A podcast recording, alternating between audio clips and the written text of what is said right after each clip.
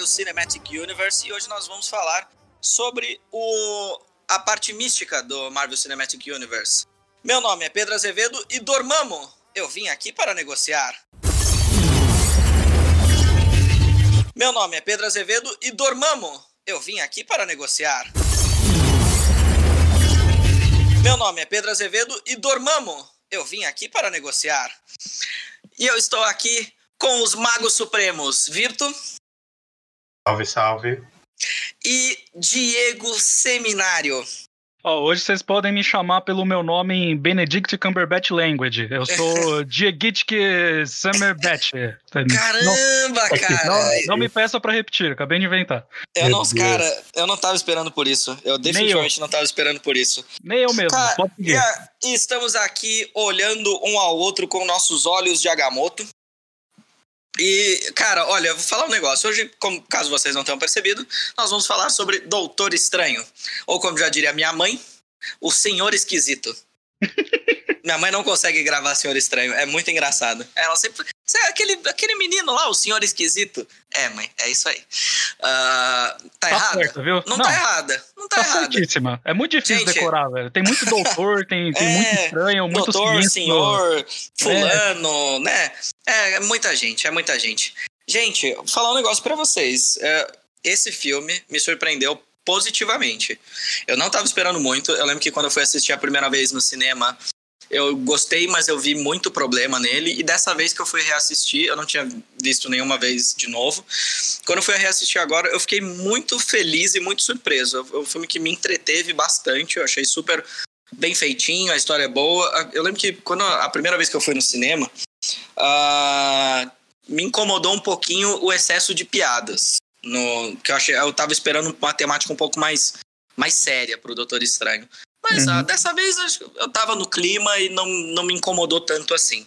Eu achei que é um filme muito apropriado para esse período que estamos de quarentena, que começa com. Olha, uma das cenas de abertura é Benedict, é, Benedict Cumberbatch, Seminariact, uh, lavando suas mãos uh, com, com certa expertise Caraca, ali, né? Verdade! Tava ali lavando com, com muita frequência, né? Achei bacana, assim. Uh, bom, vamos lá. Já tô, já tô segurando a bola demais. Diego. Diedict uh, Seminariact. Meu Deus, você não vai prestar repetição Nunca. até o final eu vou falar isso, eu vou falar isso toda vez. Eu não vou me referir a você de outra forma. Ai, meu Deus do céu. Bom, é, cara, eu concordo muito com você. Eu segui na mesma linha. Tipo, eu, eu gostei quando eu vi no cinema. É, só que eu nunca tinha, eu nunca tinha visto inteiro de novo. Eu sempre pegava uns pedaços aleatórios na TV, né? E, uhum. Então, essa foi a primeira vez que eu revi certinho, de, desde a primeira vez do cinema, e eu gostei mais dessa vez. Eu já tinha gostado, mas eu gostei mais dessa vez. Pois é. Ele, ele é, para mim, o filme mais bonito e com os melhores efeitos de todo o MCU, cara. Eu acho ele visualmente sensacional. E... É, e ele, ele foi baseado todo, assim, eu achei ele bem ah, ele tentou, não fiel, mas assim, mas ele tentou resgatar a onda dos quadrinhos de quando o Doutor Estranho começou a sair, né? Que ele era uma onda mais lisérgica da Marvel, que eles tentaram colocar. O Steve, se eu não me engano, foi o Steve Ditko que fez o.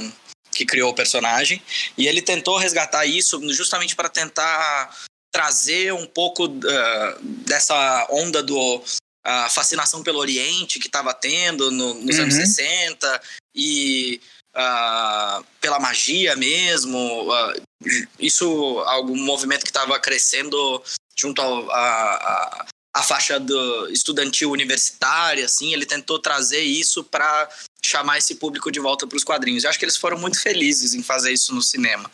É, ah. e, e, foi interessante ter falado isso, porque eu tinha uma preocupação muito grande em relação às cenas de ação desse filme. Uhum. Porque do que eu lembrava do personagem dos quadrinhos, embora eu não conheça muito, o Virto com certeza vai ter mais pra falar sobre isso. Mas assim, é, para mim ele nunca, ele nunca foi uma referência de briga, né? Ele uhum. nunca foi um herói porradeira, pra, é, era mais na base da inteligência mesmo e tal. Uhum. Então, assim, uhum.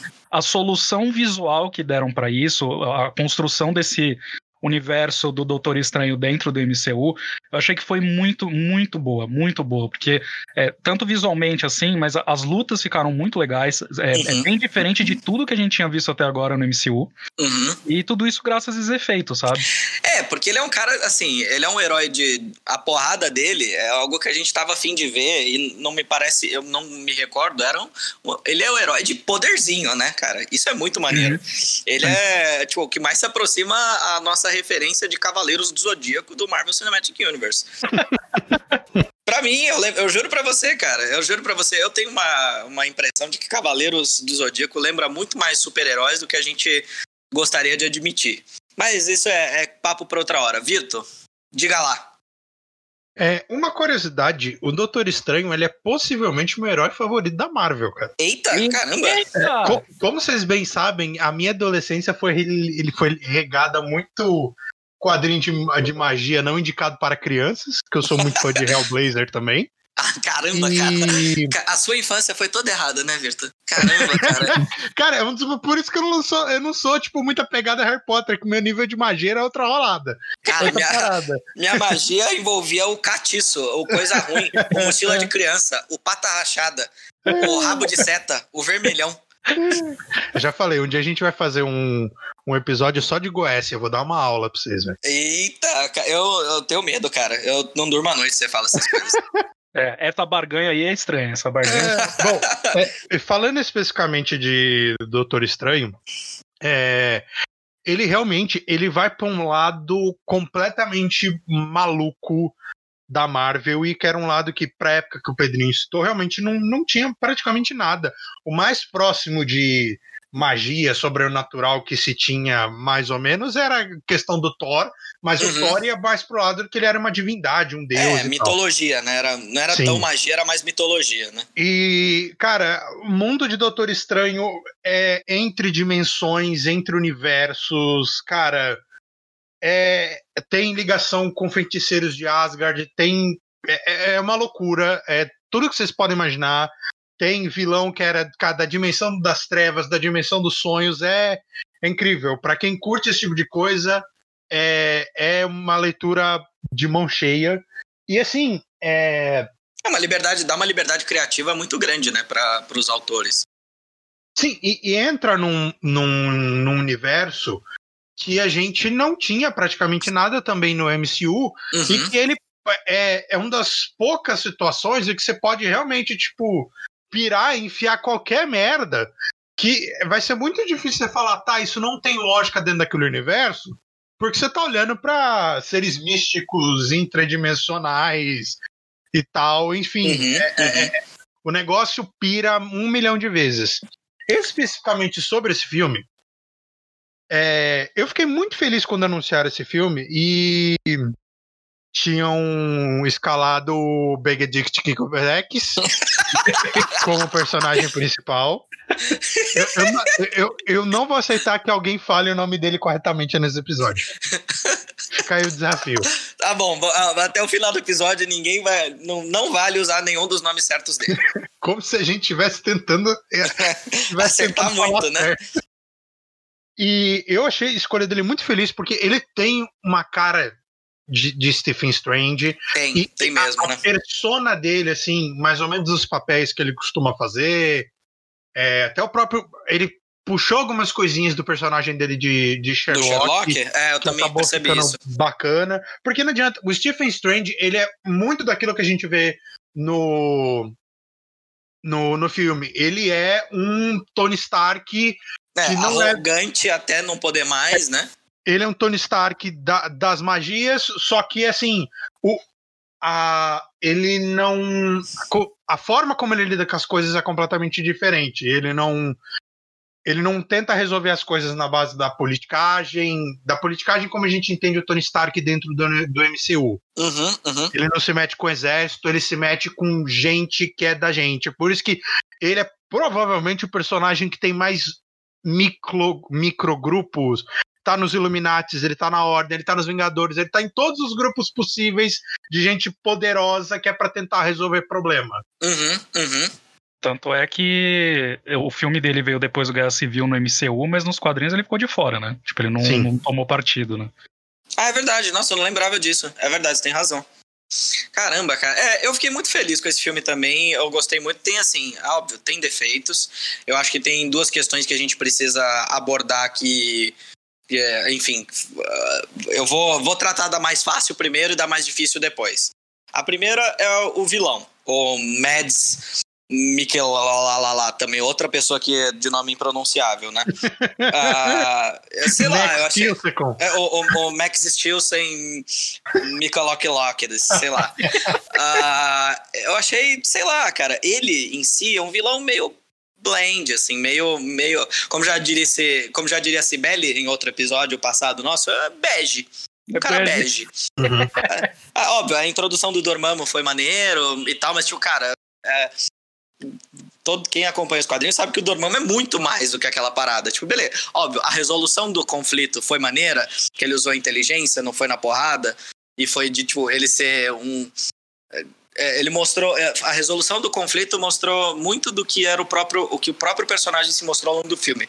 É aquele cara insistente que é chato e que vai e que tem uma força de vontade absurda para resolver o problema que é um gênio do caralho, né? É, não, e cara, assim, essa, essa força de vontade que me pareceu, sabe? Tipo, quando ele sofreu um acidente, ele foi, meu, tentou todas as formas para resolver o problema. Aí ele vai lá para ele vai pro, pro Oriente e ele vai fica insistindo muito para que ele fosse treinado. Aí ele vai ler todos os livros. Ele é assim, é é o nerd, né? É o cara que é é, é o, é o jeito ninja de ser dele. Mas, cara, eu achei. Eu, eu eu gosto, assim, mas o vilão em si é meio. É, é, sabe? Uhum. Não, não, não, morri de amores. E eu não sei se vocês têm algum comentário sobre isso, não? É que assim, é, referente ao, ao Caecilius, ele, ele é um personagem dentro do universo do, do Doutor Estranho, ele é um personagem, é um vilão mais, mais bezão, assim. É, ele, ele, é, é, ele é um personagem menor, né? É. Só que assim, considerando que esse é um filme de introdução e ele é para introduzir, tipo, um universo, um meio muito mais amplo do que a gente está uhum. acostumado, uhum. eu achei ok justamente porque a gente fez entender que é, tem métodos de, de obter poder que a gente não está acostumado e que ele está ligado a outros mundos, outros universos, uhum. que eles estão ali e que eles vão aparecer, tanto que é o tema basicamente do próximo filme, Doutor uhum. Estranho. E, é, querendo ou não, eles deram uma pincelada no próprio Dormammu. Que foi. A questão do Dormammu foi uma choradeira desgraçada quando saiu no cinema.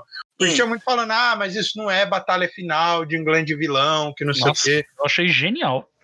É, então, no, admito que quando eu fui ver a primeira vez no cinema, eu tinha achado meio assim, mas é porque eu tava muito pilhado pro filme e tal. Quando eu reassisti, eu falei, tá, isso aqui é muito incrível, porque realmente é, é uma forma de você ver o Doutor Estranho resolvendo as coisas da forma dele. Uhum. Da forma é. que tem que ser e que nem, nem tudo precisa ser resolvido na porrada. Até porque, naquela situação, não tinha como ser resolvido não, na não porrada. Não, tinha como, não tem como, é. cara. Tipo, é, o nível de poder é absurdo. Mas eu concordo, agora revendo, eu concordo super com você, Virto. Acho que é, de fato, assim, a gente já reclamou em trocentas vezes em outros episódios com relação a outros filmes, com quanto a eles pegam vilões e já pegam o vilão mais pica do cara e colocam ele já mata o vilão de primeira e tipo já ele queima uma queima uma pauta aí para próximos filmes queima uma segunda luta queima uma revanche é, é. E, isso assim óbvio que, que ele não é, é, que o Caecilius ele é um cara mais B eu concordo mas sei lá poderia achei meio muito introdutório demais entendeu poderia ter uma coisa um pouco mais não sei, eu não sei qual que seria como, como, como é. consertar isso, mas a mim acho que faltou um pouquinho de, de sal nesse vilão. É, duas coisas que eu queria comentar sobre isso. É, primeiro que assim, talvez as pessoas tenham estranhado um pouco, e, e isso eu bato palma para para ousadia do filme, porque ele quebra uma estrutura que a gente está acostumado a ver. Não, não só em filme de super-herói, mas no cinema em si, né? Porque uhum. É, talvez o que tenha causado estranheza nas pessoas é falar assim, pô, eu tava esperando uma, uma briga final porrada, que normalmente é o que acontece, né? Uhum. Só que a uhum. gente vê a porrada durante o filme e a resolução ela eh, acontece de uma maneira diferente. Então acho que tudo aquilo que foge um pouco de uma estrutura que a gente já está acostumado causa uma estranheza. É, mas eu gosto, eu, eu, eu gosto do, do da, da, resolução do filme, né? E a outra coisa é, cara, eu, eu gosto bastante de como eles desenvolveram e prepararam o Mordo como vilão pro, pro futuro. Sim. Sabe? Eles fizeram isso assim, tipo, na nossa cara, uhum. mas sem ficar confuso, sabe? E assim, dando prioridade para a história que eles decidiram contar nesse primeiro filme. Então, eu, achei muito interessante isso. Não, concordo, eu concordo. É, eu, eu entendi, eu entendi o ponto de vocês. Acho que faz sentido sim, mas uhum. mesmo assim o Caecilius é muito é, muito. Podia ter um temperinho melhor, é podia, isso? Podia, é, é, podia. É, ele, ele, podia ter mais perso personalidade, ainda mais que assim, a gente tá falando de um ator que, que, é, que é bom. Qual é o nome falo... dele? Qual é o nome dele? Mads, Mads Laukesen. ai, ai, ai. Bom, e, enfim. Não é pra falar aí... o nome de verdade, né? Não, não é pra falar não. o nome de ninguém aqui, de verdade. Daqui pra frente vai ser só assim. o... Clóvis. Clóvis. Eu acho que a gente precisa tratar da, da segunda questão complicada desse filme, que é o whitewashing do, do ancião. Né, isso foi muito discutido na época. Uh, enfim, embora eu adore a Tilda Swinton, eu acho ela incrível, tudo que ela se propuser a fazer eu tô assinando embaixo. Mas é, a gente entende que tem um problema aí, né? Hum. É, assim, muita gente ficou muito incomodada e, e indignada de, de fato, terem substituído uh, um personagem que é oriental no Marvel Cinematic Universe, assim, por uma pessoa branca, independentemente de, de trazer representatividade por uma mulher, tirou a outra representatividade que era de um oriental, que até então, se eu não me engano, não consigo lembrar de nenhum outro oriental que tenha tido um papel significativo do Marvel Cinematic Universe até então. Uh, mesmo porque a Amantes ela só vai aparecer no, no filme seguinte, que é o Guardiões 2, né? E assim, é algo que uh, eu tenho. Eu, eu entendo o problema, mas a, por gostar tanto da Tilda Swinton, eu acho ela incrivelmente carismática. Uh, eu eu consegui relevar o problema. Mas, enfim, eu entendo que não é uma. É, como a gente já falou em outras questões, e a gente vai ver em episódios futuros também, uh, não é algo que. É uma pauta que a gente se, inter, que a gente se importa e a gente, apesar de também não ter lugar de fala para falar sobre whitewashing, é, enfim, eu gostei muito da atuação. É, olhando simplesmente pelo fato da atuação, eu gostei da atuação dela. E eu gostei de colocarem uma mulher para ser o ancião, toda a, a o plot dela de uh, ela tá ela de fato tá roubando a energia do, do outro mundo para se manter jovem é muito interessante você vê que no, dentro do filme do Doutor Estranho não todo mundo é meio tons de cinza não é o bonzinho o malzinho eu achei bem interessante se vocês quiserem acrescentar alguma coisa também. É, cara, eu, eu tô com você nessa. Eu gosto, eu amo a Tilda.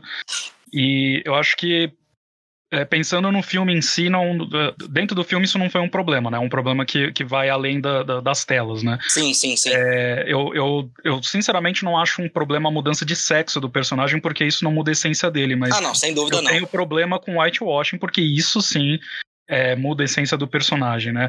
É, fazendo até um, um, uma comparação assim, acho que tem, tem muita gente preconceituosa por aí que, que reclama que, tipo, ah, é, é porque é, mudar personagem para mulher ou negro pode, mas se fosse o contrário, não. E aí usam, tipo, um, um dos piores exemplos de todos, que é do tipo, ah, imagina se fizesse o Luke Cage branco, quanto iam chiar. E, porra, bicho, óbvio que mexer, né? Porque o, o Luke Cage por, é um exemplo é, de, co, de quando etnia e como a cor da pele pode estar diretamente ligada à narrativa do personagem. Sim, né? então, exatamente. O Luke Cage ele só funciona porque ele é negro. É uhum. diferente de, sei lá, do, sei lá, do Homem de Ferro, do Homem-Aranha, etc. Então, assim, uhum. é, é muito problemático você, você é, exaltar uma causa, mas ao mesmo tempo você diminuir outra. Pois sabe? é. Então, então, assim, ponto positivo por trazer representatividade, beleza, mas assim, é, não fez direito, né? Porque eles poderiam, é. numa tacada só, levantar duas bandeiras, assim, valorizar é, poderiam uma colocar uma mulher. É, cara, imagina só colocar uma, sei lá. Uh... Ai, eu não, não vou lembrar Cara, o nome dela. A podia ter a... chamado a Lucilio, velho. Ia ficar muito foda. Pois velho. então, a Lucilio ia ficar legal, mas acho que tem uma outra atriz, aquela que fez o Star Trek Discovery agora Cara, eu adoro essa atriz, ela é muito boa. E ela fez. Hum, eu acho que ela fez uma ponta no. Ela fez uma ponta no Guardiões da Galáxia 2. Ela era uma, uma um, um membro de uma daquelas outras facções do, dos contrabandistas, dos bandidos lá. E, cara, é uma, ela é uma atriz muito maneira que precisava, que poderia ter exercido esse papel, né? Ah, Michelle Yeoh, que você tá falando? Isso, obrigado, obrigado, não tava lembrando. Exatamente. Eu, acho ela, eu achei que ela poderia muito ter, ter representado é, ela ali. Seria foda, velho. É, eles poderiam ter, tipo, em, em, uma tacada só, eles poderiam ter valorizado duas causas. Eles acabaram, Sim. né? Não foi por falta de opção, né? Foi escolha é, deles mesmo. Exatamente. É, justamente, justamente. Assim, e eu, eu falo isso com.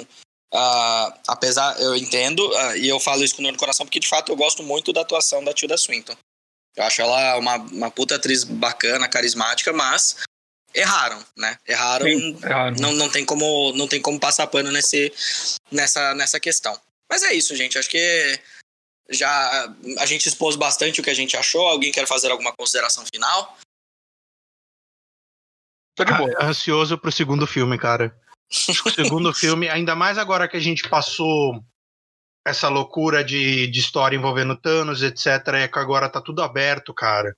A gente vai entrar num negócio maluco e, tipo, tem WandaVision vindo aí que também vai explorar um monte de maluquice envolvendo essas paradas também.